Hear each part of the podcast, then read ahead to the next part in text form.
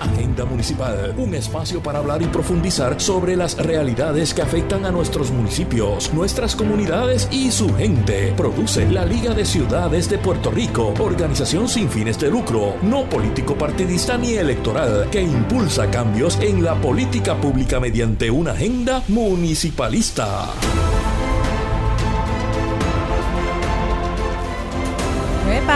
Saludos a todos, a todas y a todas que nos escuchan y bienvenidas a Agenda Municipal, un programa de radio de la Liga de Ciudades de Puerto Rico y un espacio para hablar y profundizar sobre las realidades que afectan a nuestros municipios, nuestras comunidades y obviamente su gente. Mi nombre es Cristina Miranda Palacio, soy la directora ejecutiva fundadora de la Liga de Ciudades de Puerto Rico, a mucho orgullo, una organización sin fines de lucro, no político partidista ni electoral, pero política que impulsa cambios en la política pública mediante una agenda municipalista. Como saben, hemos creado este espacio todos los miércoles de 2 a 3 para comunicar nuestras agendas, pero sobre todo la realidad de los municipios, sin los cuales no existiría el ente de gobierno más cercano de la comunidad y el principal proveedor de servicios esenciales. Nos pueden seguir en las redes en www.ligadeciudadespr.com, en donde podrán conocer más acerca de la liga y de lo que hemos hecho y estamos haciendo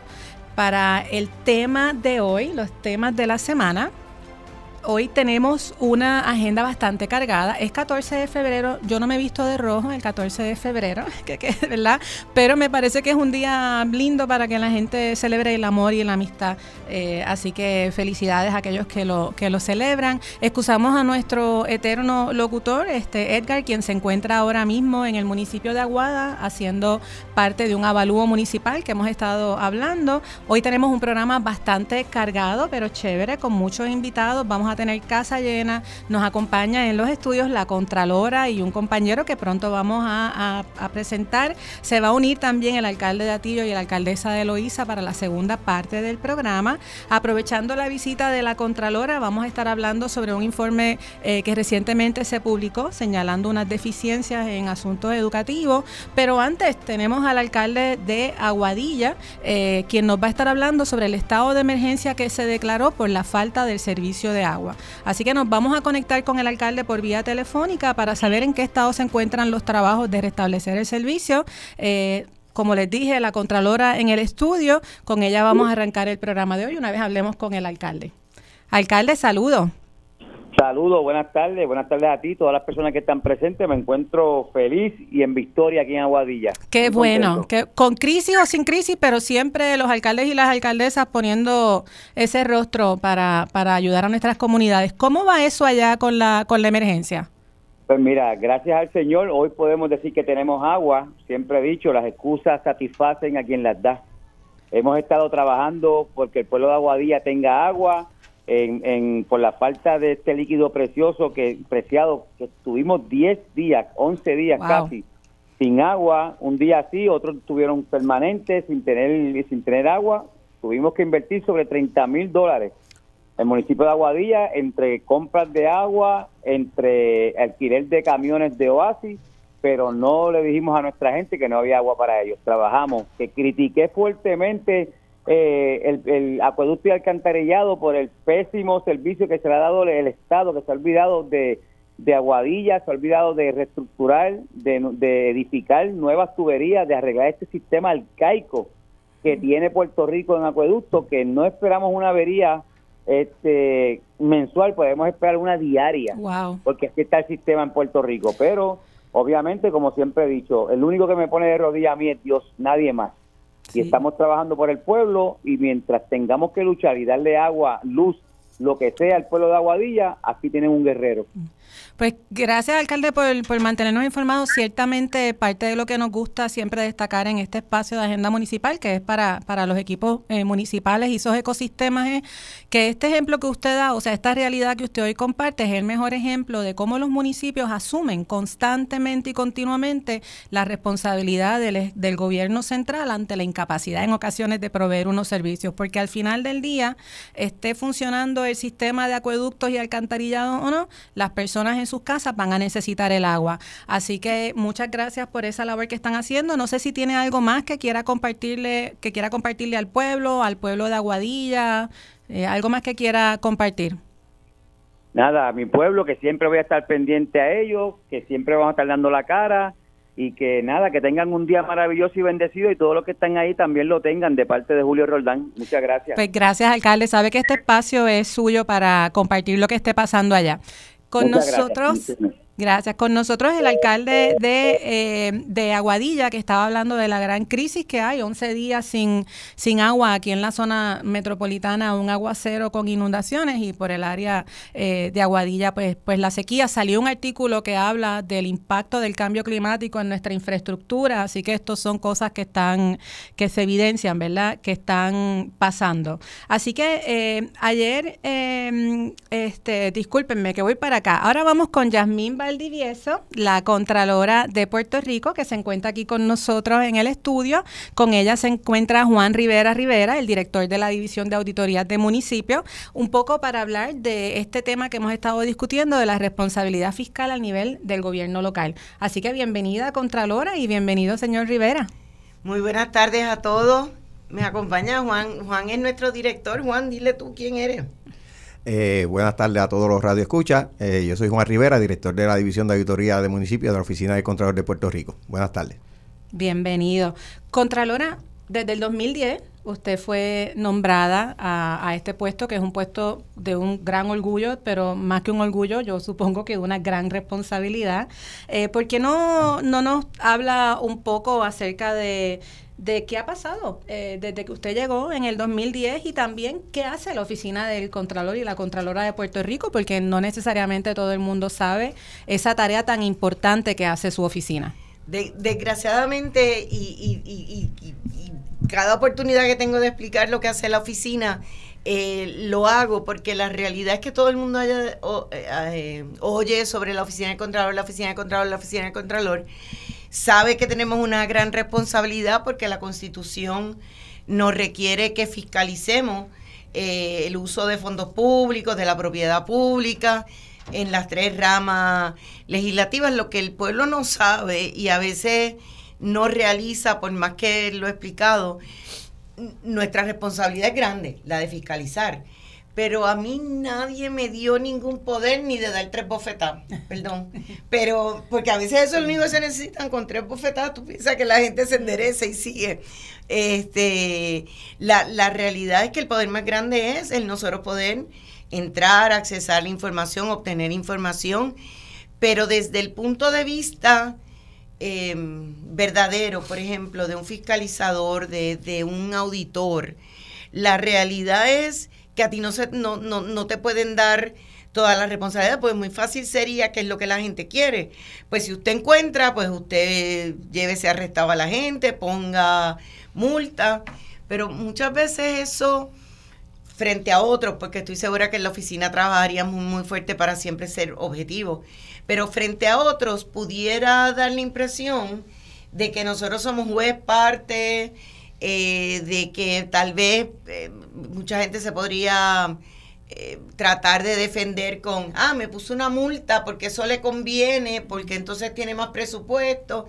Y la realidad es que nosotros queremos, y eso es algo de orgullo para, para todos nosotros, que cuando nosotros hablamos es porque somos objetivos. Nosotros, si algo nos molesta, y perdone señor alcalde y todos aquellos que sean políticos, nosotros no nos gusta la política en el sentido de que, y le hemos vivido, ¿verdad? Por lo mm. menos, eh, Juan, ¿tú llevas cuánto en la oficina?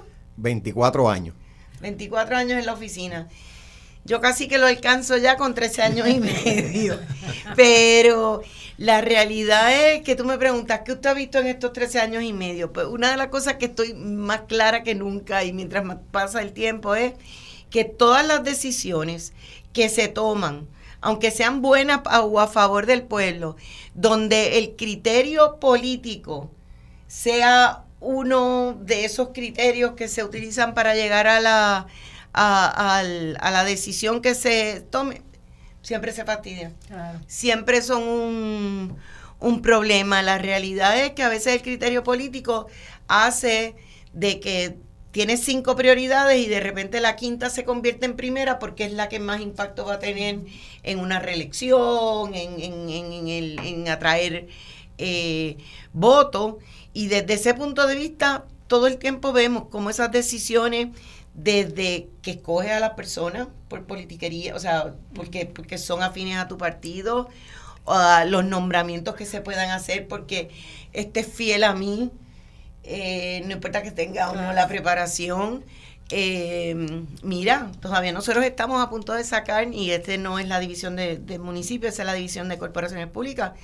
Ahora mismo todavía estamos en la terminando lo de la investigación del puente atirantado. Mm. ¿Qué, ¿Qué, pasó? Yo estoy segura que el puente atirantado nunca hubiera dado, digo, siempre hay problemas con los puentes y la carretera, pero ¿cuál fue el problema ahí? Una decisión política de vamos a abrir el, el puente antes de que esté listo para que la gente vea cómo estamos trabajando. Sí, y, y fíjese, yo le escucho, le escucho hablar y y un, punto de aclaración que quiero hacer, cuando nosotras decimos que la Liga es una organización política, decimos que somos una organización política porque nos insertamos en los espacios de poder eh, para accionar los cambios que necesitamos en función de nuestras comunidades. Así que eh, una cosa es la política electoral y partidista, que creo que es a la que usted hace. Sí, esa es la que yo me refiero, porque las políticas públicas, para eso están las elecciones, para eso es que se, que se cogen nuestros líderes.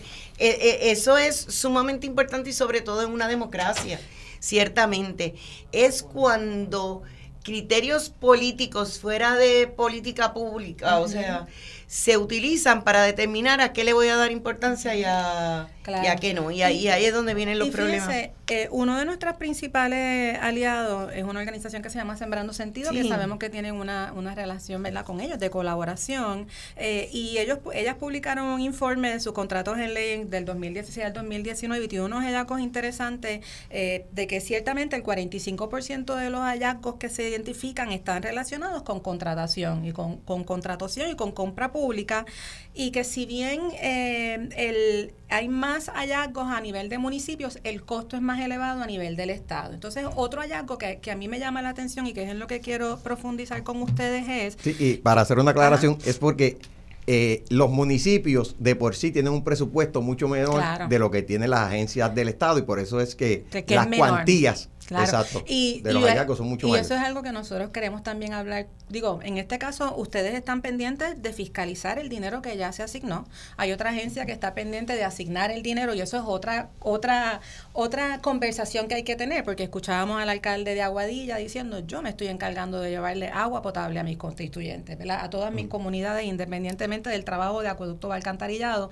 Así que nosotras en la liga, nuestra postura es que hay una inequidad en la distribución de los fondos y que la, la centralización extrema que hay en este país va en contra de los gobiernos locales porque son quienes hacen las funciones. Pero lo que le quería decir, Contralora, es que hay unos hallazgos que se repiten. Eh, los pagos sin sustentarse, la manipulación de los procesos, expedientes incompletos. Entonces, desde la liga, la pregunta es, y la invitación y, y quizás la conversación a profundizar aquí y fuera de cámara es, ¿Cómo atiende su oficina estas tendencias que se repiten? ¿Qué mecanismos se pueden poner eh, en, lugar para apoyar a los municipios a que no tengan estos señalamientos? Eh, yo parto de la, yo parto de la, yo mi acercamiento es que ser un funcionario electo es un gran cargo de es una gran responsabilidad y que la mayoría de las personas que ostentan estos cargos están ahí porque creen en eso.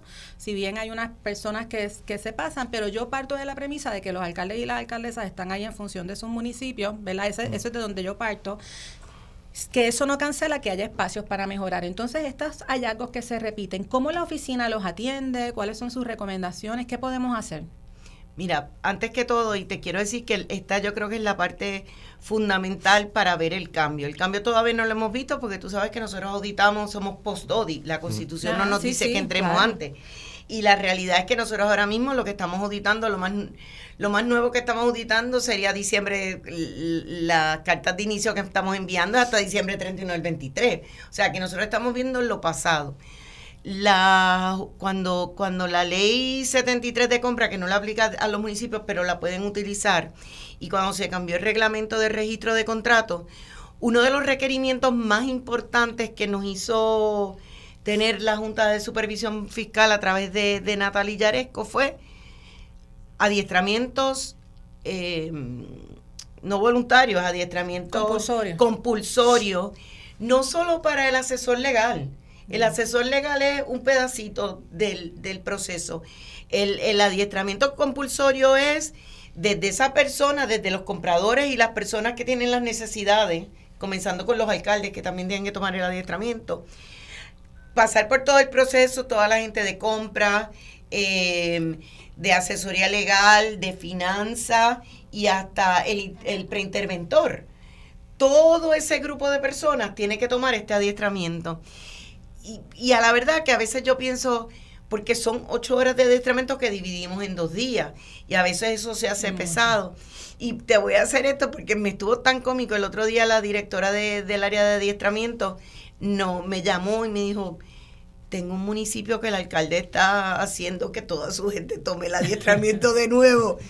Pero lo entendí, ah. porque es mucha información para que te den cuatro horas hoy y cuatro horas mañana. Y yo dije, si todo el mundo lo tomara, pues por... Y entonces, no solo eso, quiero sacar unos días para invitar a los contratistas de Puerto Rico a que sepan exactamente todo lo que sabe o se le exige al, al, al empleado municipal, al funcionario municipal. Porque a veces ellos se creen, ah, como yo soy el que estoy de aquí y yo soy el que estoy haciendo la obra, pues yo te digo que me tienes que dar un cheque ahora y cuándo me lo da y cuál es y cómo yo voy a hacer esto.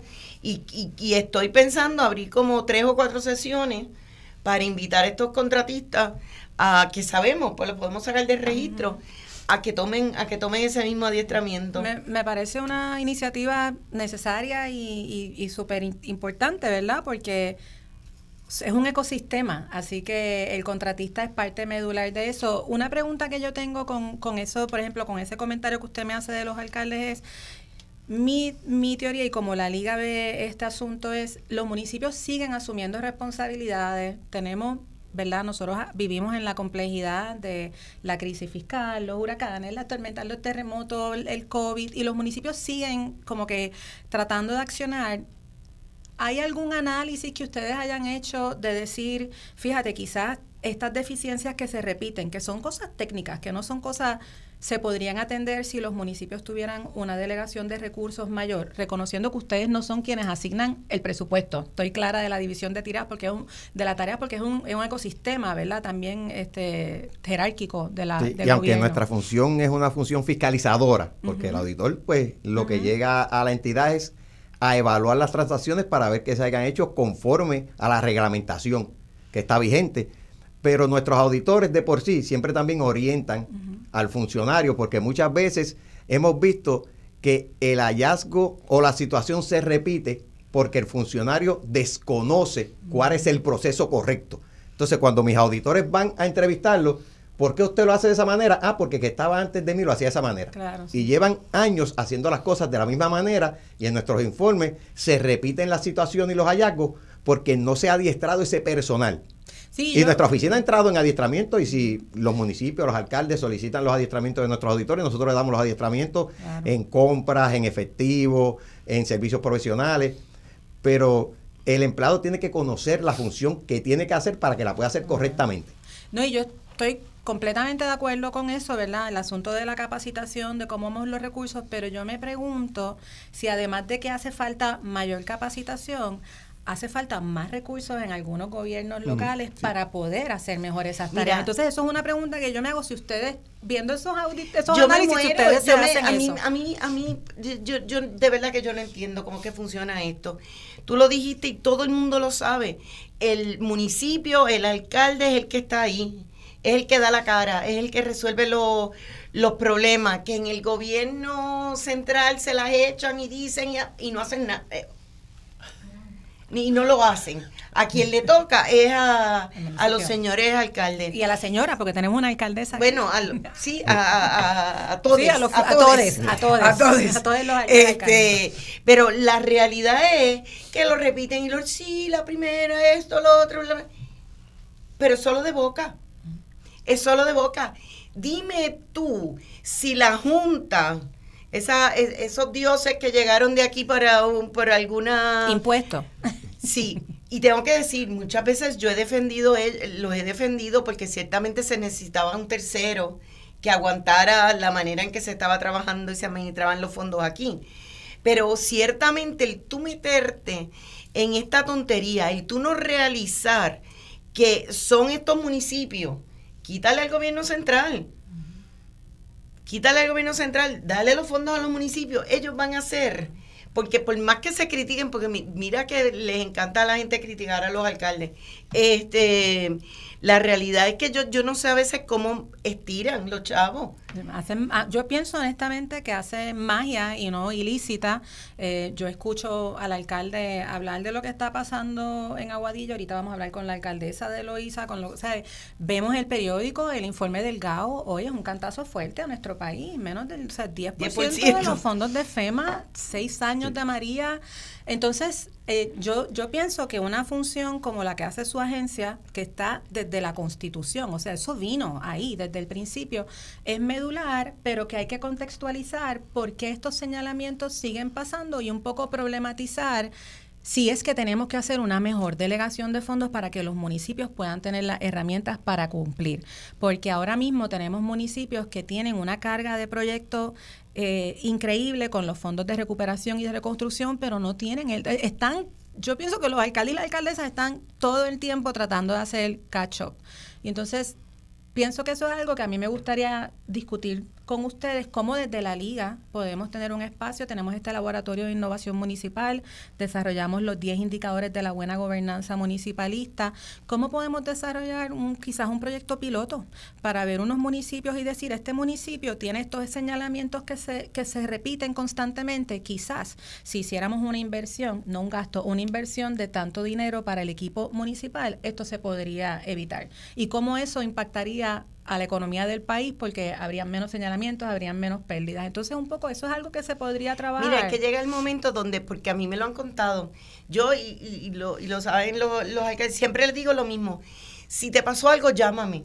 Yo sé que nosotros somos los que, lo que después terminamos señalando, lo pero si tú tienes un problema, llámanos primero porque si hay algo, alguna manera de resolver, nosotros te lo podemos decir ahí mismo o decirte cómo hacer para que eso no, no, no llegue a ser un, un problema peor. Yo, de nuevo, yo creo, eh, o sea, y no sé cómo se logre eso, porque donde primero tenemos, hay que cambiar la visión es en la Junta.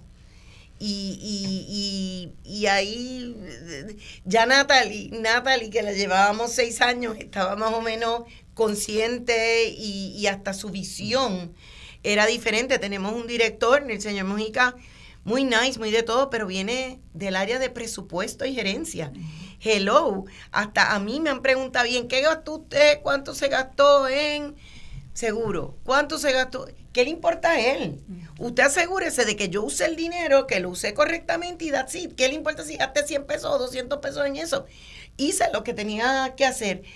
Que haya una presunción también de que es la misma que yo siempre tengo con los alcaldes. Yo no creo que nadie se tire alcalde bueno, hay algunos para poder echar, enseñar los Rolex y eso, pero eh, ciertamente la mayoría de, los de, los alcaldes vienen a ayudar. Eso es un tostón. o sea, la realidad es que si alguien es un trabajo que yo no quisiera, eso, eso, es, eso es. Si alguien lo quiere pensar bien, eso, eso es un verdadero commitment, este, que hay que hacer un gran compromiso y una gran responsabilidad. Y hasta que de nuevo, los dineros no estén bien, bien repartidos y en eso tiene mucho que ver la Junta. Ahora, yo creo que también, y no estoy criticando a la prensa, pero a nosotros los puertorriqueños nos encanta ser chismosos. A nosotros los puertorriqueños de todo, hoy no hay noticias y de todo hacemos un, un salpa afuera. Y entonces, ¿qué pasa? Le hemos dado esta mala impresión a la gente que oye todas estas noticias o que oye estas cosas de que todo es malo. Yo soy la primera que te digo que la, o sea, la mayoría de las cosas que nosotros encontramos son cosas administrativas. Sí, son sencillas. Errores humanos, falta de conocimiento. Pero tú las oyes a veces en la radio cuando las explican y aquí todo el mundo es un pillo, aquí todo el mundo es un corrupto. Y hasta que no haya un verdadero entendimiento y separar. Ahora mismo con los siete alcaldes que se llevaron, muy mal, pero todos los alcaldes cayeron en desgracia casi mm. porque se presume y se asume que todos son malos cuando por el contrario, mm. tú sabes, hay, hay muchos que yo sé que hace lo que sea para poder servir a su a, a su gente. Tenemos muchísimos muchísimos alcaldes que yo no sé cómo, creo que era Comerío, que lo que tenían 6, 7 millones de pesos en, en, Sí, en, en, Sí, presupuesto, presupuesto. en presupuesto. Bueno, no, y siempre sumamente bien administrado. Claro. Y fíjese, un poco cerrando esta, esta primera parte del programa, re- ¿verdad? repetir, me entusiasma mucho tener a la Contralora de Puerto Rico aquí, al señor Juan Rivera, hablando, porque yo soy una que estoy completamente de, de acuerdo con usted en varias cosas. Primero, en Puerto, en Puerto Rico impera un periodismo de guerra, ¿verdad? Lo que nos importa es este eh, el chisme, no profundizar, eh, así que estoy completamente de acuerdo con usted. Y lo otro en lo que estoy de acuerdo es que la Junta tiene una visión completamente fiscal. Yo le añado a eso que vienen con una política eh, de austeridad absoluta eh, y uno de los informes que nosotros publicamos y que le presentamos a la señora Yaresco cuando estaba en el puesto evidenciaba que con la eliminación del fondo de equiparación, que la gente ha comido el cuento de que es un subsidio y realmente es una transferencia y hay un poco que cambiar el lenguaje. Hay 43 municipios que van a ser fiscalmente inviables. Entonces, eh, nuestra invitación, y, y yo pienso que las cosas están relacionadas porque ¿verdad? Yo, yo pienso que nosotros, sin la Junta de Control Fiscal, con una visión de verdad de país, podríamos haber salido eh, de, de este entuerto en el que nos encontramos. Pero creo que la visión de la prensa tan negativa impulsó a que la gente creyera que la Junta de Control Fiscal era necesaria, porque si no había nadie de afuera, no nos podíamos salvar, ¿verdad? Y eso en general, eh, o sea, tenemos 40 años de que nos, nos dijeron que había que alguien decir, no, no hagas esto, pero no al punto que ellos están llegando de micromanagement Sí. y de que las decisiones y, y las cosas importantes o las prioridades las establecen ellos, cuando ciertamente no es ni los políticos ni los gobiernos, son las personas que eligen a esas personas este los que deberían ser los que eh, los que digan que, ah, eh, en dónde invertir los dineros y, y cuáles son las probablemente llegamos a esa circunstancia por lo que explicó la Contralora al inicio. Las decisiones que yo tenía que tomar de manera jer- jerárquica en la importancia, muchas veces las saqué para ponerla en el orden eh, político. Político, partidista pa- electoral. Político partidista. Por, por la decisión que fuera. Sí, sí, sí. Y ahí entonces lo que se tenía que hacer no se hizo. Y como el dinero no, no daba, por ejemplo, los municipios, porque si el municipio no, no tiene un buen presupuesto, no puede tener un buen personal. Por ejemplo, no puede tener un buen auditor interno, que es quien tiene que estar velando porque las cosas se hagan bien, porque como dijo la Contralora, nosotros llegamos después que ya, que ya las Claro. transacciones se hicieron. Claro. Entonces, cuando un alcalde va a reclutar un auditor interno, con el presupuesto que tiene y el sueldo que le puede dar, pues la persona que está mejor preparada dice, pues yo no puedo estar ahí. Sí. Bueno, y, y la realidad es que uno, o sea, la liga, una de las cosas que está pendiente desde este, desde este enfoque de la economía del bienestar es que cuando profundizamos en la realidad de muchos empleados y empleadas municipales, siempre nos gusta decir dos cosas. Primero, la mayoría de los, de los alcaldes son hombres, 68 hombres, 10 mujeres alcaldesas, pero cuando vemos el rostro de las empleadas, tienden a ser rostros de mujer, ¿verdad? El, el rostro de las empleadas municipales. Vamos a hacer a esta primera parte nuestro agradecimiento, una invitación que tenemos a ver si nos podemos tomar un cafecito y hablar de esto, es que llevamos varios años pidiéndole al Congreso y a Casa Blanca que el GAO haga una auditoría del cumplimiento de la Junta de Control Fiscal con el texto de promesa, porque nosotros entendemos que la Junta de Control Fiscal no ha cumplido con lo que se establece en la ley en varios renglones. Entonces hicimos este análisis y dijimos, bueno, el GAO podría pedir una auditoría de cumplimiento y yo pienso que eso sería una no el conversación. GAO, Bueno, a- el. Congreso, El porque acuérdate que la agenda del GAO, porque todos los cuentos de la Junta, yo me reúno con el Contralor de los Estados Unidos por lo menos una vez al año Yo pienso que y siempre hago mis comentarios. Hay muchos Eh, hallazgos ahí que no se pero, publican. la- pero ciertamente eh, la agenda del GAO, aunque allá hace, hace muchas cosas que ellos quieren también, y que son importantes, la realidad es que las auditorías que se hacen es Sí, a depende. petición Sí, de los congresistas. Pero hablemos sobre eso, porque yo creo que hay mucho que profundizar, así que nuevamente nuestro agradecimiento, Contralora, desde el 2010 aquí aguantando el, el, el, el empuje al compañero Juan Rivera Rivera, gracias por estar con nosotras aquí en la Liga de Ciudades, sepan que este espacio está aquí para ustedes y que a nosotras nos encanta poder profundizar sobre esto porque las personas, como usted bien dijo, ven un señalamiento y no saben que muchas veces los señalamientos son cosas normales que pasan en las Mm. auditorías, que lo importante es cómo se atiende y cómo se contesta. Así que con eso le damos las gracias a la Contralora de Puerto Rico por haber estado aquí. Vamos a una breve pausa para entonces invitar a los próximos eh, invitados, ¿verdad? Que tenemos aquí en el estudio para profundizar sobre esto. Así que muchas gracias.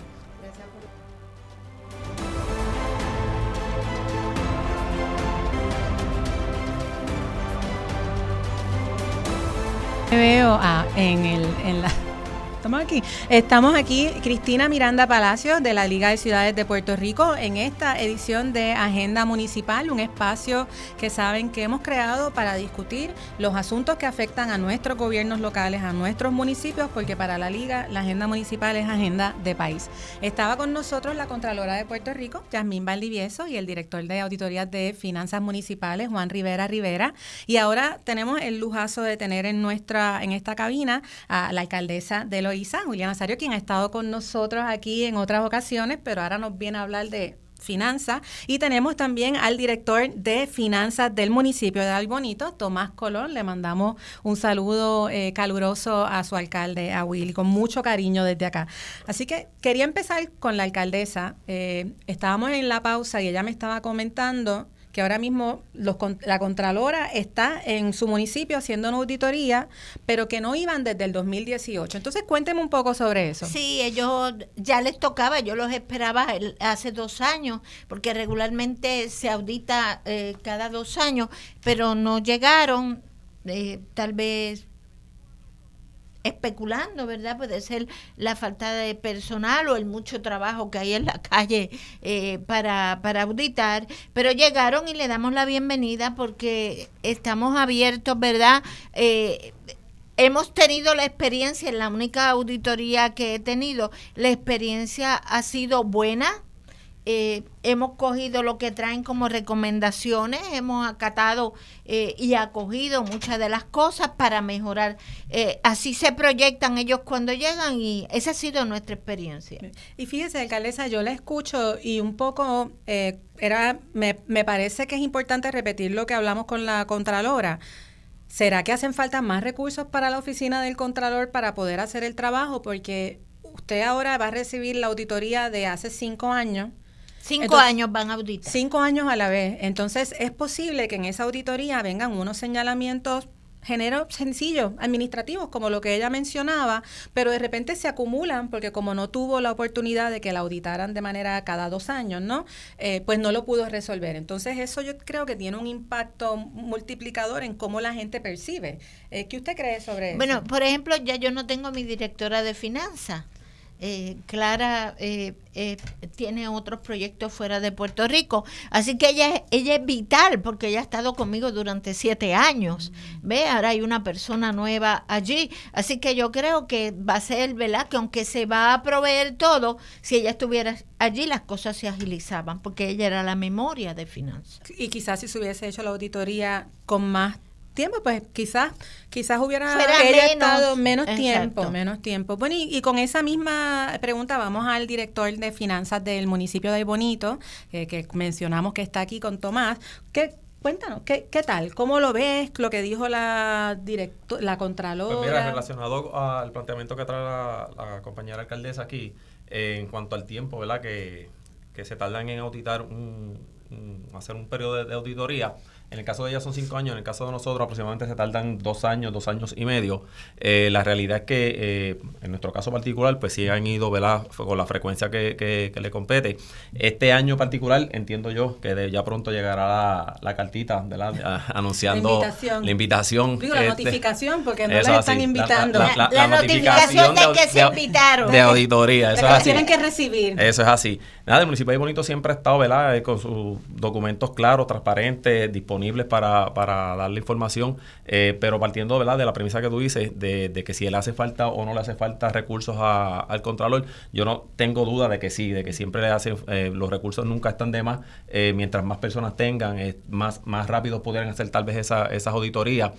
Un error que se esté cometiendo por un periodo de tiempo eh, más corto, pues a largo plazo eh, son economías que podemos tener, ¿verdad? Como, como municipio, que eventualmente ese dinero pues va para uso y disfrute, ¿verdad? De, de las necesidades que tenga el pueblo.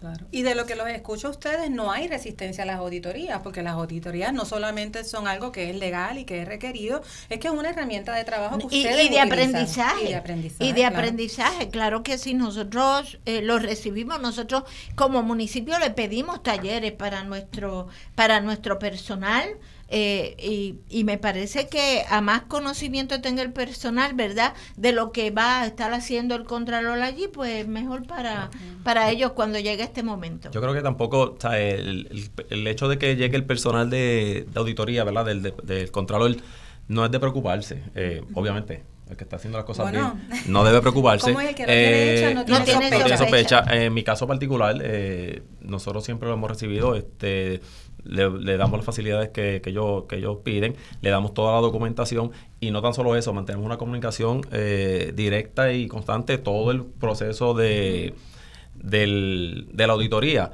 Eh, no damos espacio a que hayan malas interpretaciones en, todos sabemos que cuando llegan estos momentos, pues las la personas llegan allí a hacer querella, eh, si hay algo lo aclaramos rápido, ¿sabes? No dejamos que, que esa bola de nieve siga creciendo, porque a veces un issue que es una, tal vez una tontería, pues le siguen añadiendo y es su deber. Es su deber es verificar y, garantizar de que en efecto eso es correcto o no es correcto. Así que también es nuestro deber darle la información correcta para que entonces ellos puedan tomar una determinación, este, ¿verdad? El sano juicio. La desinformación hay que aclararla con información. En el caso nuestro, ¿verdad? Están las redes sociales y las redes acaban a los alcaldes y ponen tantas cosas. Pues yo cuando ya sabía que el Contralor iba a estar, hice un anuncio de que el Contralor iba a estar y que eran bienvenidas todas estas personas que sepan que está pasando algo. A veces el alcalde no lo sabe y, y, lo anunciamos para que la gente pues llegara. No sé si han llegado o no han llegado, pero como el que no tiene hecha no tiene sospecha, pues puertas abiertas. Y, y una, o sea, yo los escucho y es la confirmación, no hay problema con que nos auditen, pero veamos la auditoría como una herramienta, ¿verdad? Y yo siempre digo, este, eh, cuando dicen que los datos son los datos y todas estas cosas, yo siempre digo, pero el contexto los explica, ¿no? Así que mi pregunta, una pregunta que tengo para ustedes, ¿Qué sería necesario para ustedes desde sus municipios? ¿Qué herramientas ustedes necesitarían para poder fortalecer esto? ¿Hay algo que se podría trabajar? ¿Hacen falta más recursos? Eh, ¿qué, ustedes entenderían que sería bueno que se, que se trabajara para decir cómo podemos atender, por un lado, lo de los atrasos, por el otro lado, las repeticiones de los hallazgos? ¿Cómo se atiende eso? Pues mire, en el caso de nosotros yo creo que nos estamos moviendo un municipio con 8.3 millones para atender casi 26 mil habitantes, por un poco, ¿verdad? Los servicios esenciales tenemos que darlo, eso no le puede faltar al pueblo, pero yo creo que nosotros tenemos que en el área de compra ya estar más mecanizado, más, más con la tecnología, más apretar un botón y verlo todo. Y nos estamos encaminando, estamos trabajando con eso. Yo creo que si logramos, ¿verdad? Eh, trabajar con el área de compra, pues todo lo demás, porque finanzas está, eso es como una campanita que suena bien siempre, que suena bien siempre. El, el motor, el motor eh, del municipio es el área de compras. Increíble. Y en el caso, de... en el caso de nosotros, eh, bueno, finanzas está bien aceitado. Tan, tan es, está su director. Tan, es así que, ¿verdad? Siempre hemos estado este, demostrando al país, este, los estados financieros así lo, lo, certifican. Este, en el caso de nosotros, partiendo de, la, de, lo, de lo que estabas hablando, de que se necesitaría quizás tal vez de parte del Contralor, eh, esta parte de, de la auditoría, yo siempre he tenido una teoría de que los auditores internos sí son importantes, pero yo, yo preferiría, no sé de qué forma, que haya un auditor, que ese auditor interno sea externo. Sea, externo. Sea externo, porque hay un poco más de independencia, ¿sabes? Tú, tú no. A mí todavía yo no puedo como que internalizar mucho de que yo sea tu supervisor y tú seas quien me, quien me audites a mí, ¿sabes? Y, eso posiblemente, ¿verdad? Todo el mundo tiene su, su forma de ser y, y hay que respetarlo. Pero ante el ojo público, pues tú vas a decir, ah, pero que, él te va a decir si él es el, si él es el jefe tuyo. No, eso no, eso nunca hago conmigo, pues como que no me ha, no ha hecho mucho clic. Así que en ese sentido yo siempre he dicho, oye, el contralor, asignarle a una persona, cambiarla cada 3, 4 meses, pídele un presupuesto al mismo municipio y que en vez de pagar un auditor externo, que el municipio pague una cantidad para el contralor justa y razonable y que entonces ahí sí hay independencia en ese en ese sentido. Este, adicional en cuanto a, los- a los recursos, pues obviamente en el, por el caso de nosotros, en el departamento de compra, pues prácticamente ¿verdad? estamos corriendo como debe ser. Yo creo que los recursos que se necesitan son los recursos que el mismo gobierno, por alguna razón u otra, pues nos han ido limitando. Sabemos que la Junta tiene mucho que ver con esto, como es el, como es el fondo de, de equiparación. En muchas ocasiones nos tratan como si nos estuvieran subsidiando, eso es totalmente incorrecto. Este, porque cuando ellos nos dan esas aportaciones, también tenemos que ver todo lo que nosotros aportamos al gobierno estatal. Nosotros hacemos eh, trabajos de transporte escolar, nosotros hacemos trabajos de limpieza de carretera, nosotros hacemos tra- trabajos que tienen que ver con acueductos. Claro. En el caso de Aibonito, por dos ocasiones corridas, para, la- para el huracán María y para el huracán Fiona, nosotros activamos lo que se llama la Aibonito Power Recovery para poder energizar todo el pueblo de Aibonito. Esa inversión fue de más de un millón de dólares que yo no la recobré. Claro, sí. Así que eh, cuando nosotros hacemos ese análisis que ellos me dan y que yo le doy, pues la diferencia eh, yo creo que es casi neta. Se, se, que- se queda en Olvídate las facilidades recreativas, los parques que nosotros le damos mantenimiento, parques y canchas que pertenecen al gobierno y si no las mantenemos Eso estarían así. en total abandono. Claro. Y eso es lo que nosotras siempre nos gusta decir en este espacio. Nosotras estamos convencidas de que aquí quien subsidia el ente de gobierno que subsidia a otro es el gobierno local subvencionando al gobierno central. Porque de cada dólar que nosotros y nosotras pagamos como contribuyentes, el Estado se queda con 84 y a ustedes le llegan en un buen caso 16 centavos. ¿Qué se hace con Sin- esos sin chavos? contar, sin contar la aportación que nosotros tenemos que hacerle al Estado del CRIM, Ah, sí. que es el 1.03. Mucha gente piensa en un 1%, no es un 1%. Ese 1% hay que dividirlo en lo que es la tasa tuya contributiva como tal. exacto. En el caso de nosotros, en el, el municipio de Aybonito, en una de las tasas es, es- representa un 14%, en la otra representa un 11%, que nosotros se lo estamos asignando al gobierno. claro. Al final del día eso representa cerca de 400 mil dólares para el municipio de Aybonito. Un municipio pequeño como Aybonito, tener que entregarle 400 mil dólares al, al Estado y tras de eso el Estado quitarnos lo que nos daba, hay que ser lo que de tripa. Y no que lo que les daba corazón. lo que Lo que nos corresponde. lo que correspondía. corresponde Lo que es- le responde al constituyente, porque al fin y al cabo el gobierno también es responsable de esa gente que vive en cada municipio, pero no, han dejado como que la responsabilidad es exclusiva del alcalde. Eso y eso es totalmente falso. Claro, y, y hay tantos ejemplos que podemos hacer de cosas específicas, desde los fondos que están en el DNA que tienen que ver con manejo de, de desperdicios sólidos, con reciclaje. O sea, hay tantas cosas en tantos niveles eh, que me encanta escuchar, ¿verdad?, a estas dos, dos voces de dos municipios diferentes hablando de que la realidad de ambos es igual. O sea, ustedes asumen la responsabilidad del Estado sin la debida delegación de los fondos, impera en el país una narrativa de que a los municipios los mantienen, eh, y nosotras siempre decimos, debe de ser autosustentable un ente de gobierno dedicado a la prestación de servicios. O sea, esto no es una empresa, esto no es un negocio, ustedes están ahí en función de las comunidades. Y algo que nosotros le presentamos a la señora Yaresco cuando estaba en la Junta fue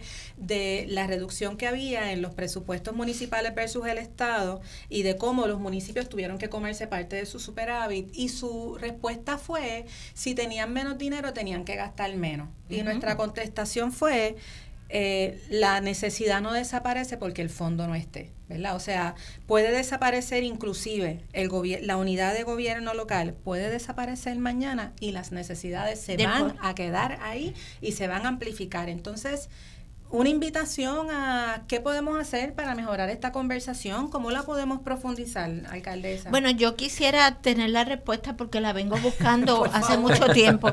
Te voy a dar un ejemplo. En mesas de trabajo con personal del gobierno, nosotros tenemos un problema serio de animales rialengosos. Serio, se está convirtiendo ya en un problema de salud pública. Esa es la verdad. Tenemos un problema bien serio de reciclaje. En Puerto Rico no se está reciclando y esto trae como consecuencia, ¿verdad? Que los, los depósitos de basura ya mismo van a desaparecer de tan llenos que están. Entonces yo he propuesto mil veces, yo no sé, yo de momento le digo a mi esposo, yo creo que la única que está loca en este país soy yo. Bueno, yo... eh, loca porque no me hace caso. Yo le digo, vamos a poner centros eh, de refugios regionales, 10, 12, y los municipios que pertenezcan a esa región aportamos salud, que es responsable dentro de la ley también, y el gobierno, y entre todos podemos tener refugios dignos para recoger caballos, perros, gatos y todo lo que aparece, hasta los cerditos, Bueno, los cerdos todo lo que aparezca.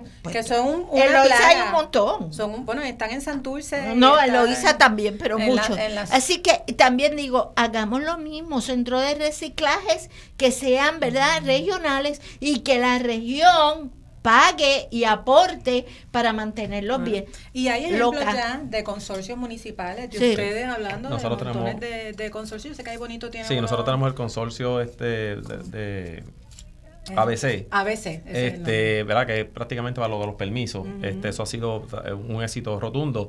Eh, eso ha sido una de las herramientas que hemos utilizado para poder subsanar la pérdida de ingresos que, que- que tuvimos, ¿verdad? ¿Por qué?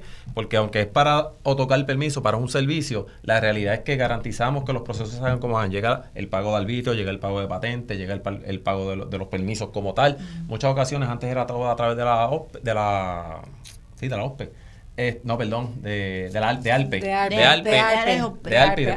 Este, y, y en ese sentido, pues ellos otorgaban, no velaban, la realidad es que no velaban los intereses del municipio como los vamos a velar nosotros, porque eh, son es nuestra, nuestro Y con pueblo. el conocimiento de qué poner, en qué sitio, por las implicaciones que pueda tener. Y garantizamos de que, de, que, de que esos ingresos lleguen y garantizamos de que las cosas se hagan como deben ser. Así que, que en ese sentido, eso ha sido uno de, la, de, los, de los recursos que hemos utilizado. Yendo por la línea que trae la, la compañera alcaldesa sobre el reciclaje, tiene toda la razón. En Puerto Rico, pues, tú acopias el, el, ¿verdad? Lo- el producto, pero no estás, no estás haciendo un nuevo producto, lo estamos cogiendo, lo estamos llevando a otro sitio para Y que ya se no lo lleven. compran. Y ya- no, no tan solo eso. No antes, antes a mí me pagaban por llevar Ya no. Ya no, el, ya no. el, ¿verdad? el, el material reciclable.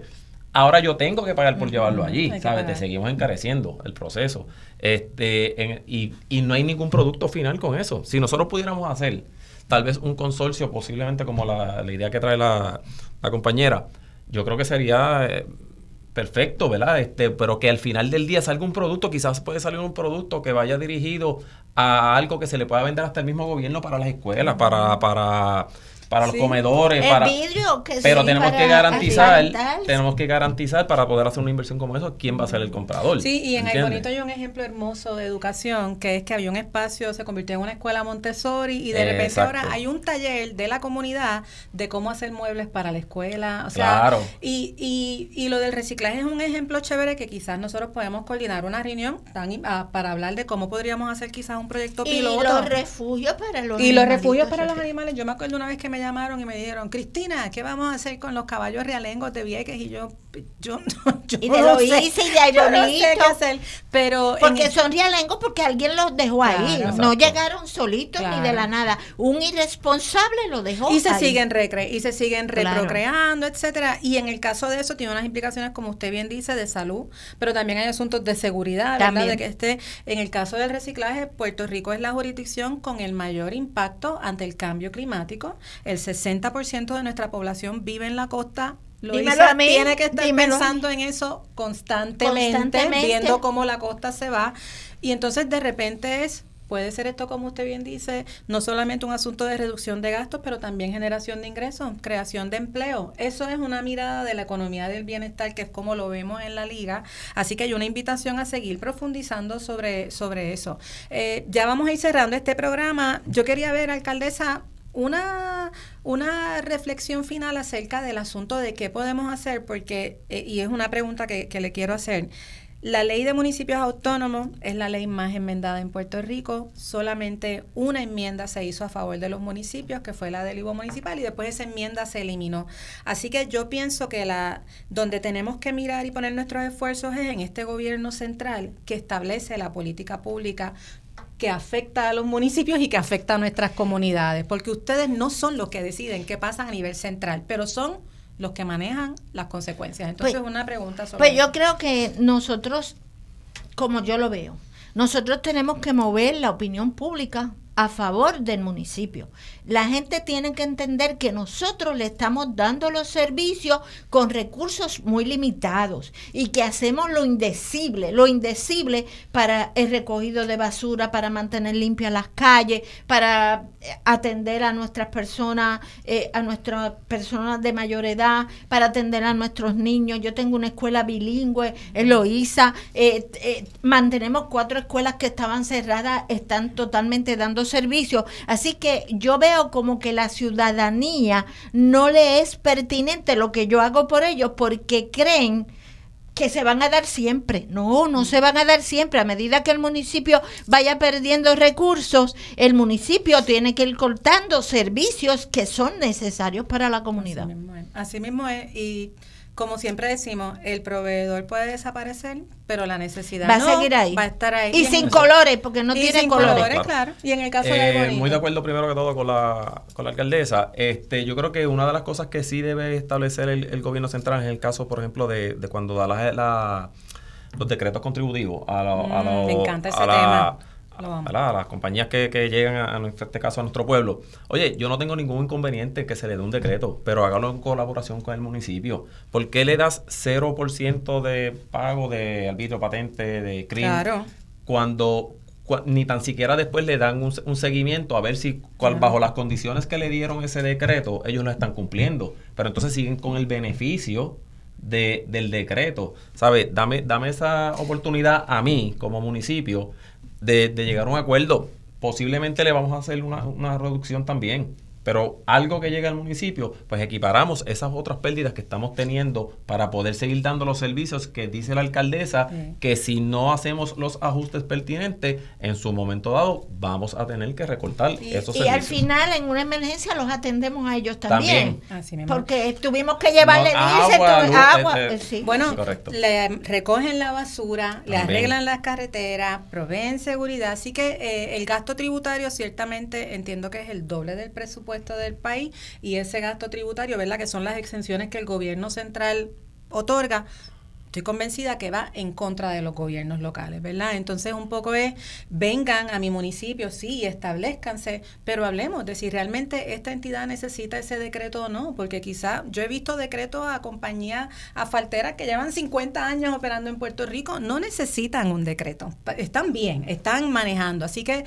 Eh, y también puede ser esos decretos, qué sé yo, a menos tiempo, pero no lo deja 10 años dalo a tres años y en tres años lo evaluamos, no sé, diferentes formas de, Sí, sí, yo, yo estoy completamente de acuerdo con ambos de ustedes, me parece, eh, y estoy alcaldesa particularmente convencida, al igual que usted, que hay que cambiar la narrativa que existe en el país acerca de los gobiernos locales para poder profundizar y buscar verdaderas soluciones. Para mí el mejor ejemplo es el hoyo. La gente está en un hoyo, lo cogen, y es el alcalde o la alcaldesa. Y yo siempre les digo, ¿esa carretera es estatal o es municipal? Así que creo que hay que crear una campaña educativa sencilla, eh, pero también creo que tenemos que seguir problematizando en este espacio las grandes inequidades que se dan desde el gobierno central hacia los municipios, porque al final del día ustedes hacen todo lo que tiene que hacer el gobierno central y que no asume. Así que eh, cerramos el programa. Cuéntenos. La gente de Ay Bonito, la gente de Loíza, la gente de Carolina, la gente de Canóvana son puertorriqueños. El gobierno central tiene que saber que son su gente también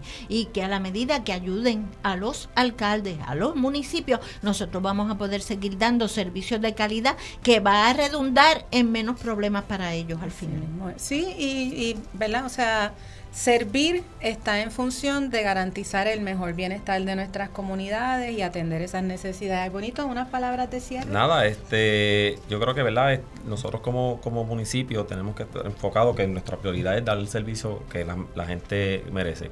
Eh, también, como bien dicen ellos, tenemos que hacerle ver cuándo hay recursos y cuándo no hay recursos. Una de las cosas que nosotros como municipio hemos estado haciendo para eh, ¿verdad? recuperar esos recursos que a veces no tenemos para otros tipos de actividades, como por ejemplo eh, el bicentenario, que hoy lo tenemos el día 16 de marzo. No se pueden quitar esas actividades. No, se pueden quitar esas actividades, pero nosotros lo que hacemos son acuerdos colaborativos con las diferentes agencias y, y, ¿verdad? empresas que tienen, existen en nuestro pueblo. Hay que tocar base con esa gente, hay que incluirlas en, en, en, este proceso pues, para aliviar y seguir dando el, el, servicio que la gente quiere. Es holístico, el servicio es holístico y tú tienes que ocuparte también de actividades que que propendan a que esa salud mental de nuestra Claro. gente Claro. baje en los niveles. Y es Claro.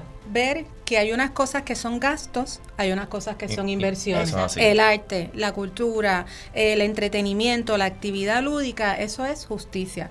Bueno, y con eso cerramos esta edición de Agenda Municipal, un programa producido por la Liga de Ciudades de Puerto Rico para profundizar, aclarar, problematizar y buscar soluciones a lo que le afecta a nuestros gobiernos locales. Nos pueden seguir en su plataforma de podcast favorito, estamos en Spotify, en todas, eh, todos los miércoles de 2 a 3, de 2 a 3 de la tarde en Radio Isla. Síganos en las redes ligadeciudadespr.com con nosotros en el estudio en esta última parte, la alcaldesa de Loíza, Juliana Sario, y el director de finanzas del municipio de Aybonito, a quienes le damos la más, el más cordial agradecimiento. Así que muchas gracias. Esto fue Agenda Municipal.